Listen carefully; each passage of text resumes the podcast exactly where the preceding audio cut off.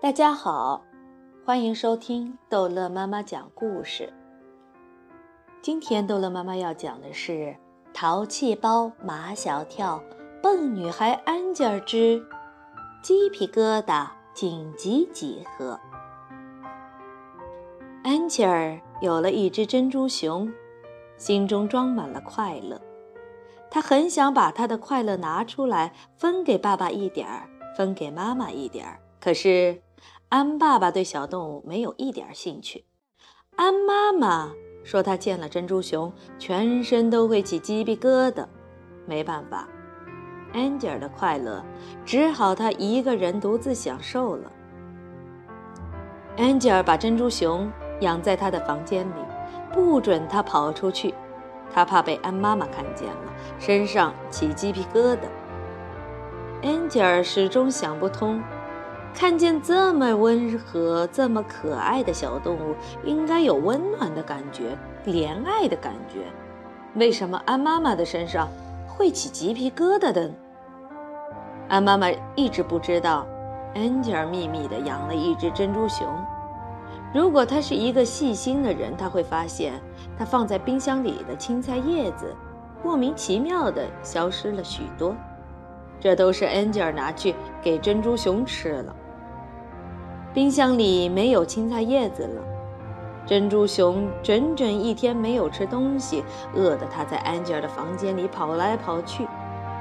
安妈妈在做晚饭，安吉尔跑进厨房说：“他想吃莴笋叶。”安妈妈说：“他已经做了安吉尔最喜欢的西红柿炒鸡蛋和木耳炒肉片。”我一定要吃莴笋叶。安妈妈从来没见过安吉尔这么蛮横，而且她很奇怪，安吉尔是不吃莴笋叶的，她嫌莴笋叶的味道苦。但安妈妈拗不过安吉尔，赶紧去菜市场买了莴笋叶回来。安妈妈准备洗莴笋叶，她把绿油油的莴笋叶推在桌上。这时候，她听见咔嚓咔嚓的声音，像老鼠在啃东西的声音。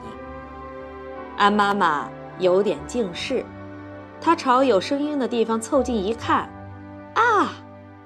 她看见了一只棕黄色的、圆乎乎、毛茸茸的小东西在动，在发出咔嗒咔嗒的声音。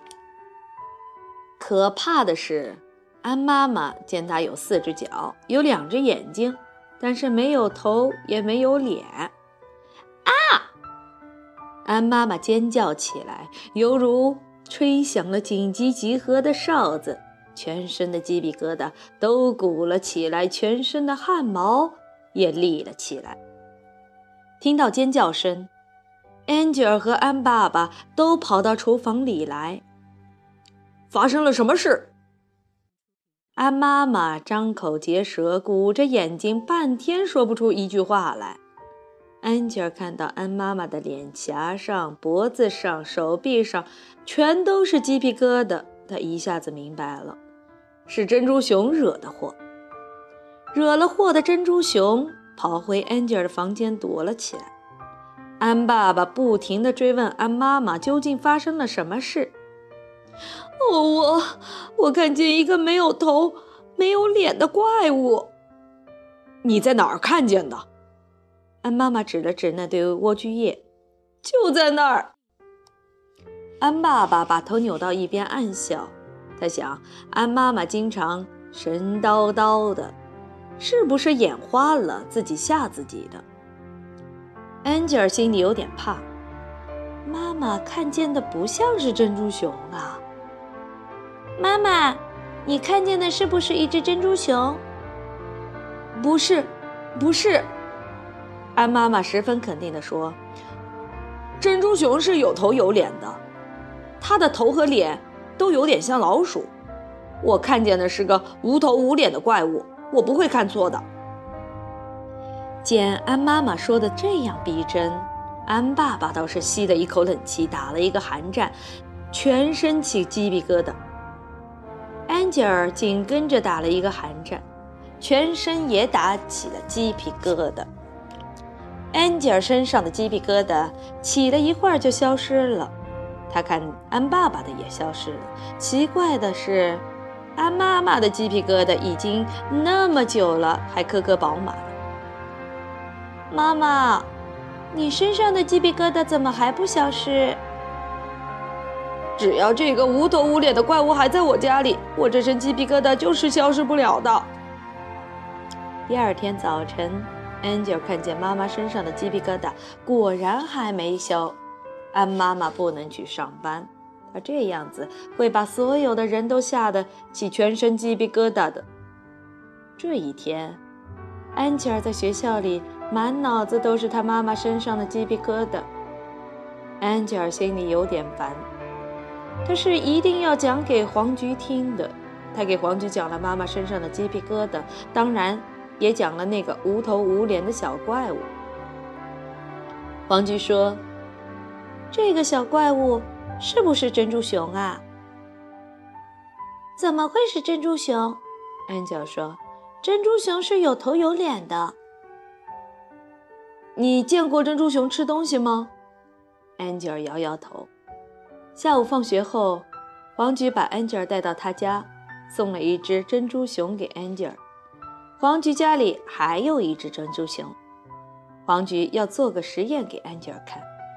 他拿来许多莴苣叶喂那只珍珠熊，咔嚓咔嚓咔嚓咔嚓，珍珠熊的嘴巴飞快地嚼起来，一下子吃了许多。安吉尔看见珍珠熊的脸在变。像老鼠一样的尖脸变成了圆脸，圆脸变成了扁脸，最后扁脸变得跟它胖胖的身体一样宽了，也就是没头没脸了。你妈妈见到的肯定是这样的珍珠熊，黄菊说。等吃进去的东西慢慢消化后，它又会变成原来的样子的。安吉尔高兴起来。如果妈妈知道她看见的是珍珠熊，她身上的鸡皮疙瘩就会消失了。安吉尔一回到家，就从他的床底下把昨天惹祸的珍珠熊捉出来。满身鸡皮疙瘩的安妈妈还躺在床上，安吉尔把她拉到厨房去。安吉尔让妈妈看珍珠熊吃东西，安妈妈又尖叫起来：“我一看见珍珠熊，全身都会起鸡皮疙瘩。”你身上昨天就起鸡皮疙瘩啦，安吉尔说：“你不看，你身上的鸡皮疙瘩就不会消失下去。”安吉尔喂了许多莴笋叶给珍珠熊吃，珍珠熊一边吃一边变脸，变到最后就成了一个无头无脸的小怪物。妈妈，你昨天看见的怪物是不是这个样子的？安妈妈长长的吐了一口气，她全身的鸡皮疙瘩一下子全消失了。好，这一集的故事就讲到这儿结束了。欢迎孩子们继续收听下一集的《淘气包马小跳》的故事。